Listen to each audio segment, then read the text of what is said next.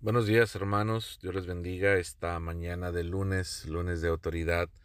Queremos compartirle que esta, este día, esta mañana, eh, podemos recordar el hecho histórico, bíblico, de Jesús cuando entra al templo y menciona estas palabras que dice en mi casa, casa de oración, será llamada entre las otras curiosidades que se presentan en torno al lunes santo se encuentra la visita del Señor al templo.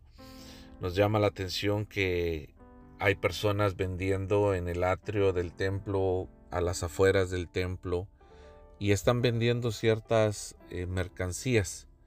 Algunas personas han malinterpretado este texto al enojarse porque en la iglesia también suelen venderse actividades de comida, algunos souvenirs o algunas otras eh, cosas o particularidades como libros, manuales, etc.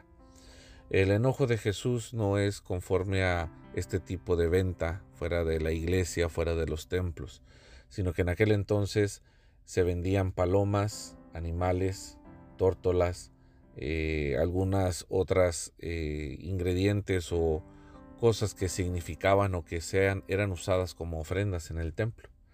Entonces para la persona que venía a adorar, le era mucho más fácil comprar algo en el templo que traerlo de casa. Traer un animal de casa era algo difícil, transportarlo, llevarlo al templo y ofrecerlo en ofrenda. Algunos de ellos sacaban provecho porque cambiaban las monedas, había un tipo de cambio en el cual ellos sacaban ventaja, pues estar en el templo les daba esa ese beneficio o esa ventaja. Llegaba mucha gente esperando entregar algo y algunas de esas de esos animales o de esas ofrendas que se ofrecían eran animales enfermos, eran animales que no tenían provecho y aún así se compraban. El problema es que mucha gente empezó a vivir con una adoración a modo, con la adoración a lo que ellos querían entregar y no a lo que Dios demandaba de ellos o pedía de ellos. Hoy en nuestros días, el lunes de autoridad nos recuerda que la adoración es conforme a lo que Dios dice, no conforme a nuestras comodidades o nuestras ideas. El lunes de autoridad nos menciona que el Señor tiene autoridad en su casa para recibir o rechazar ofrendas. El lunes de autoridad nos recuerda que incluso en aquellos años cuando Abel y Caín presentan sus ofrendas, hay un hombre que se esmera y ese es Abel. Se esmera a traer lo más gordo, lo más especial de entre sus ofrendas y su ganado.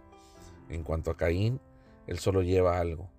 El problema es que nuestra vida de oración se ha tornado a solamente presentar algo, algo que nos ayude a pasar, algo que nos ayude a salir del compromiso. En cambio, la vida de Abel era tratar de agradar al Señor.